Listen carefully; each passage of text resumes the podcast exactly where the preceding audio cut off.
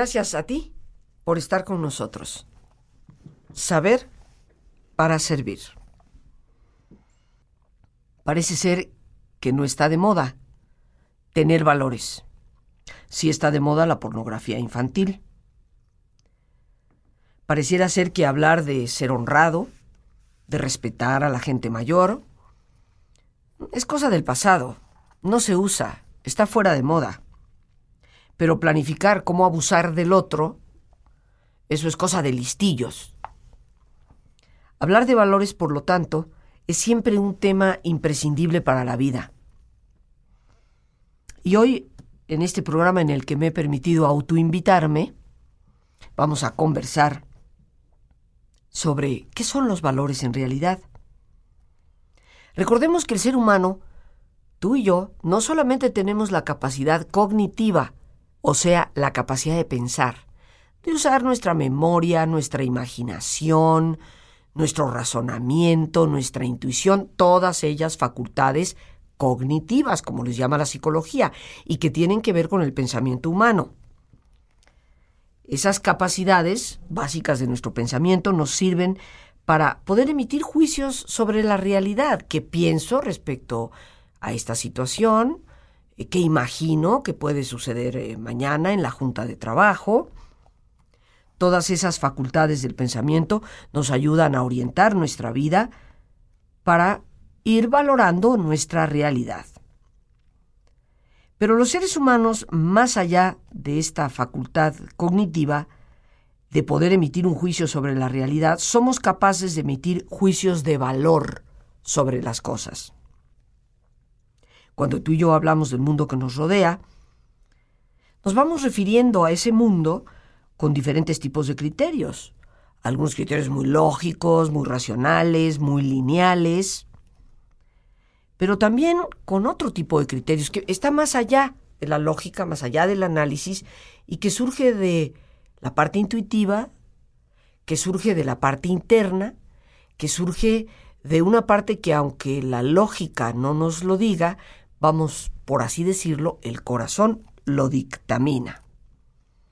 Cuando hablamos de valores, no estamos hablando tan solo de un proceso lógico, lineal.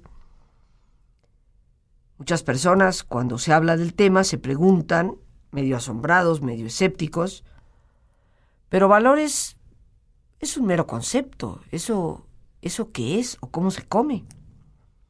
¿Acaso existen los valores como realidad propia? ¿O no serán los valores la creación de nuestra propia fantasía, de nuestros anhelos de crear certidumbres para no vivir, como a veces suelo decir, en el trapecio de lo incierto. A algunas personas les puede parecer que hablar de valores, pues es algo que reclama a la vida algo que puede ser una esencia o una idea platónica. Y hay algunos que no gustan de Platón. El viejo filósofo, ya en una ocasión hicimos todo un programa sobre él, igualmente sobre Sócrates y Aristóteles. Pero el mundo de las ideas de Platón a algunas personas no les gustan y pueden pensar que este concepto de valores está en ese mundo platónico de las meras ideas, que no tiene ni consistencia ni fundamento son como realidades en un mundo de ensueño, que está anclado allá en el alto cielo, pero que no tiene una relación cotidiana, operativa, práctica en nuestra vida de todos los días. Para decirlo de una forma todavía más sencilla, algunos creemos que los valores es cosa de ilusos, pero afortunadamente hay gente que piensa diferente. Así como hay quien puede llegar hasta afirmar que los valores no existen como realidades para el ser humano, sino como meras suposiciones de una valoración muy subjetiva que nosotros hacemos de las cosas, habrá personas que sí se den cuenta que los valores son un eje rector del comportamiento humano que aunque no los podamos eh, ver y tocar en el sentido de la misma manera en que decimos, esto es un coco y adentro tiene agua, y si te la tomas después queda una carnita blanquita y sabrosa. Pero cosas como el respeto o la honestidad, aunque no podemos verlas y en ese sentido tocarlas, sí las podemos padecer. Padecer cuando no se respetan, cuando no son operativas, y también las podemos disfrutar cuando por ser practicados esos valores construimos una sociedad mejor para todos. Los valores no son ni meramente objetivos ni meramente subjetivos. Son ambas cosas, de alguna forma, a la vez. Cada uno de nosotros valora lo que está a su alrededor. Y eso que nosotros valoramos nos da algo por lo cual nosotros lo consideramos de esa manera. Yo valoro el anillo de mi madre, por sencillito que sea, como algo muy importante para mí. Sí, tiene un valor fundamentalmente afectivo. El valor económico es muy relativo. Habrá joyas muchísimo más caras y muchísimo más vistosas. Ahí tenemos un ejemplo de una valoración subjetiva y una valoración objetiva de qué material está hecho, qué es lo que tiene el anillo, y eso sin lugar a dudas implica su valor objetivo. Pero el aprecio que yo le tengo a ese anillo, el cariño que yo le tengo, eso es enteramente subjetivo. Así que cuando hablamos de valores, tenemos que ser lo suficientemente realistas para darnos cuenta que tienen que ver también con el lado objetivo. A veces los valores se confunden con las cosas. Constituyen la tripa, la entraña, la parte interna de las cosas. Esa capacidad intelectual que tú y yo tenemos de pensar nos debe de servir para descubrir ese valor intrínseco, eso que está adentro, que no se ve a simple vista, para poder determinar si una cosa es realmente buena o no es tan buena o de plano es francamente mala. Descubrir los valores solo le es posible a quien quiere abrir su mirada y ver las cosas de una manera más positiva. Para descubrir los valores necesitamos previamente comprender que todo lo que existe existe por algo y para algo. Que cualquier pequeña cosa, cualquier situación, por minúscula que sea, tiene un sentido, tiene una razón de ser. En otras palabras, todo vale. ¿Qué valor le damos a ese cuánto vale? En algunos momentos podrá ser un valor económico, pero lo más importante para la vida no es ese valor. Es el valor que tú y yo le damos para la calidad de la vida. Y sabemos que el dinero compra una buena casa, compra un estupendo coche, compra muchas comodidades, pero no compra lo que realmente le da paz al alma y calor al corazón. Tenemos que ampliar nuestra visión de mundo, ¿no? Tenemos que darnos cuenta de que todo lo que es tiene un sentido, una razón de ser. Todo vale. Para el que se coloca así, de esta forma, ante el mundo, y no de una manera pasiva, como cosa entre las cosas, como si no hubiera realmente un ser capaz de pensar, de determinar, de elegir. Para una persona con esta visión de mundo, pues todo cuanto existe puede tener un buen fin, una finalidad en su valor. Las cosas las valoramos por diferentes razones.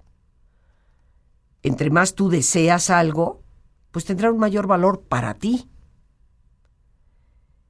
podríamos definir a valores de muchas formas. Valor económico, esto vale más que esto porque cuesta más dinero. Esto vale más que esto porque afectivamente tiene más significado para mí. Aunque económicamente no sea tan importante, el valor afectivo hace que valga mucho. Y también está, como decía hace unos instantes, simplemente lo deseo. Alguien dice, no te creas tanto. No eres la última Coca-Cola del desierto. Bueno, lo que pasa es que si vas en el desierto y solo queda una Coca-Cola, el deseo tan grande que puedes tener de consumirla hace que el valor de esa Coca-Cola sea inmenso. Y si trajeras talegas de oro y alguien te dijera, bueno, pues te vendo o te intercambio la botella de agua o de refresco para que continúes tu camino en el desierto y llegues a tu destino por el oro que traes, serías capaz de intercambiarlo para salvaguardar la vida. Pero hay valores, queridos amigos, que no dependen de la apreciación subjetiva. Hay valores que no dependen del deseo. Hay valores que no dependen de la cantidad que cuestan en dinero ni de el peso afectivo que tienen. Y eso es lo que vamos a llamar valores universales. Valores que de acuerdo a una serie de estadísticas, de estudios a nivel mundial, se han llegado a confirmar como valores que realmente son operativos para cualquier cultura en cualquier lugar del mundo. Hay una serie de situaciones que confundimos con estos valores. Y podríamos decir, hay valores de tipo moral y hay valores éticos. Algunos dirían es prácticamente lo mismo.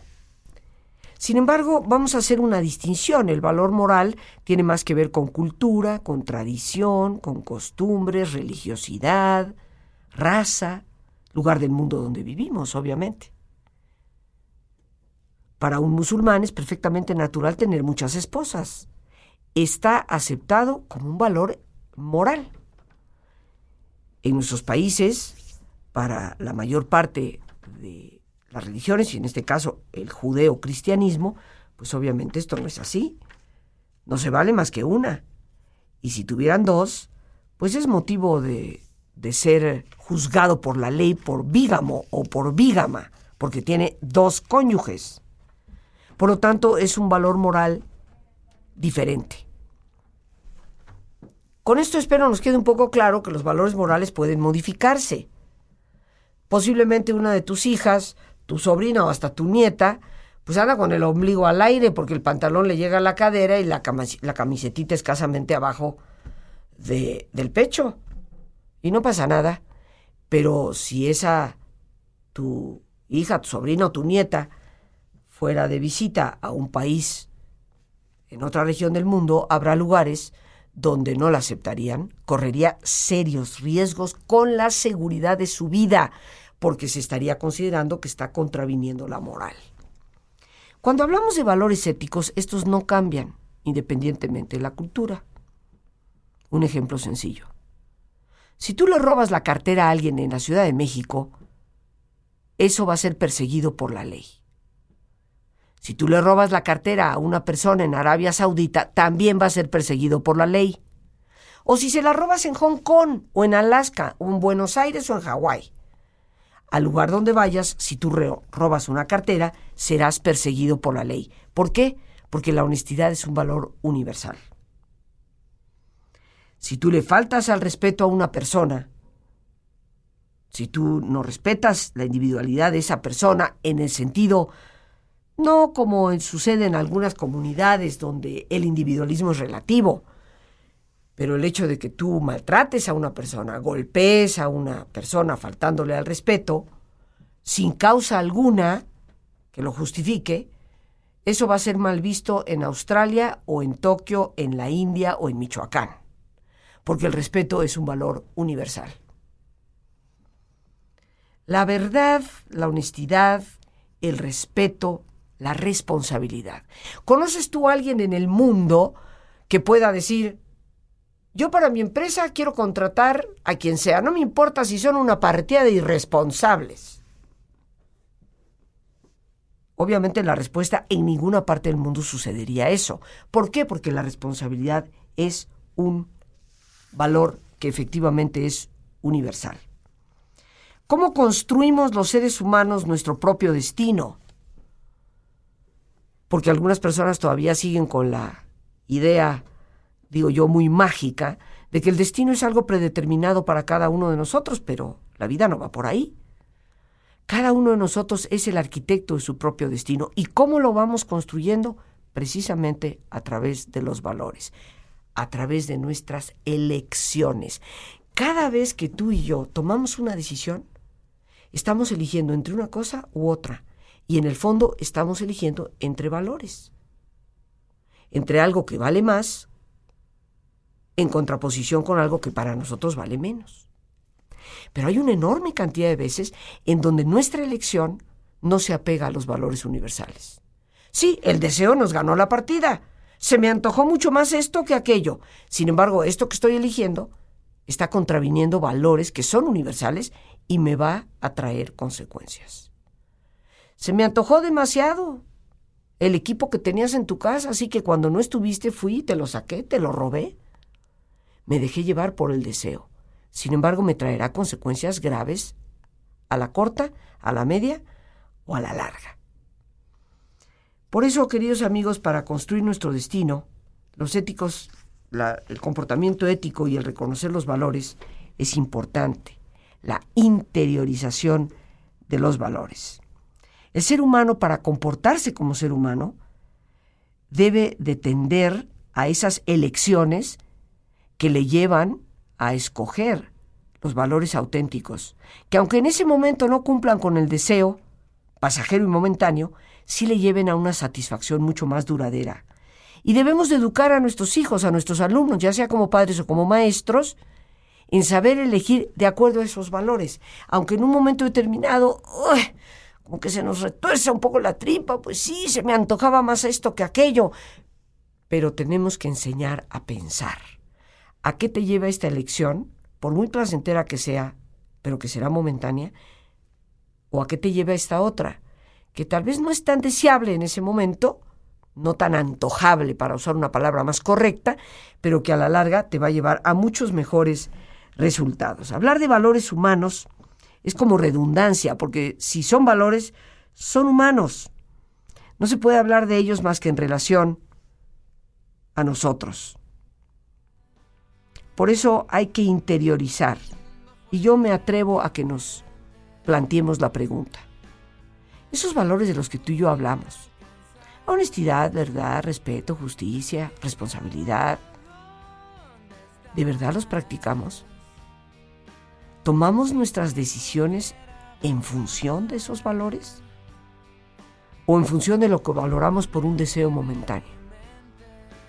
Si queremos construir nuestra vida, es necesario saber interiorizar los valores, saber clarificarlos y saber manejar los dilemas. ¿Qué es un dilema? Un dilema no es cuando se te presenta dos posibilidades entre lo bueno y lo malo. ¿Me lo robo o no me lo robo? Eso no es ningún dilema.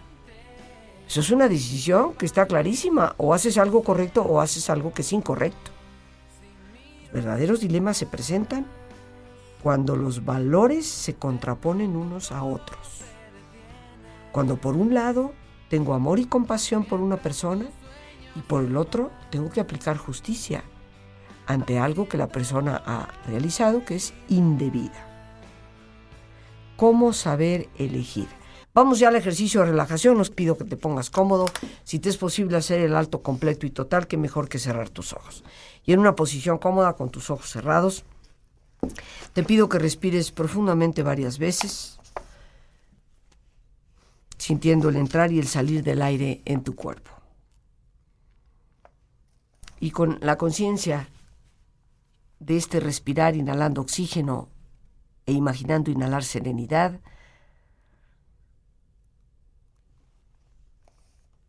respira profundamente y relaja tu cuero cabelludo, tu frente, tus párpados, tus mejillas, todos los músculos que cubren tu cabeza, toda la piel que cubre tu cara.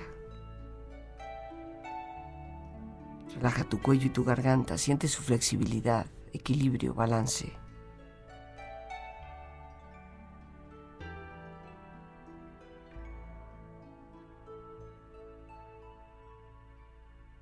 Relaja tus hombros, brazos y manos, así como tu espalda.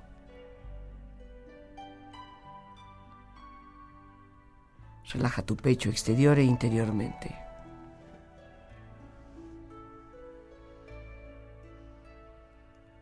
Relaja tu abdomen, exterior e interiormente.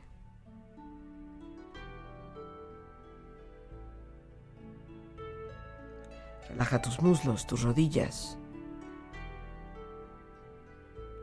tus pantorrillas y tus pies. Y con tu cuerpo profundamente relajado, proyecta en tu mente la imagen de un lugar ideal para el descanso. Un sitio de belleza y paz. Siente estar ahí.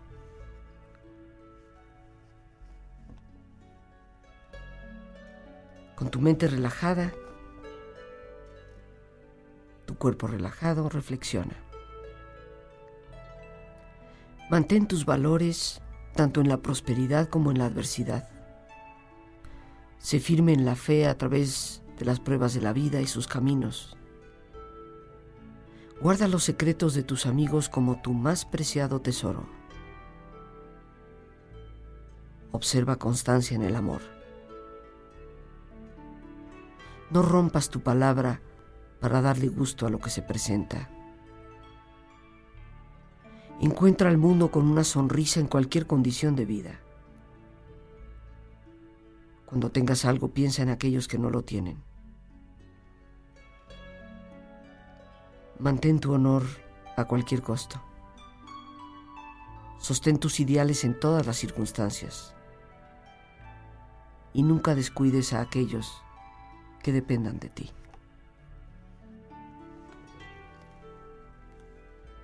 Respira profundamente. Relájate bien.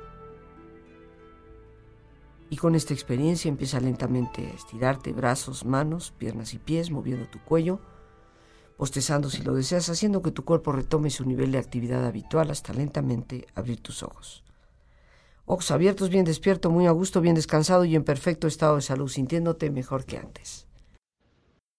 Los valores, queridos amigos, son algo determinante para la vida. Son convicciones que nosotros mismos razonamos, son convicciones firmes de que algo es bueno y vale o algo no, no es realmente valioso, aunque sea muy antojable en ese momento.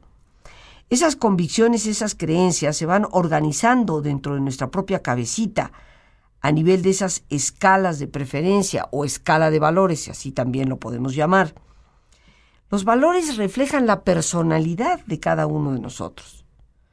Son la expresión afectiva, social, de comportamiento, o sea, de conducta, de forma de pensar y muy importantemente de forma de relacionarnos con las demás personas. Cuando nosotros hemos logrado interiorizar los valores, cuando no son meras ideas, meros conceptos, meras palabras, sino actitudes realmente de vida, pues éstas se convierten en una guía, en una pauta, que nos ayudan a tener una directriz, a, a tener una idea clara de cómo hacer las cosas y qué decisiones tomar.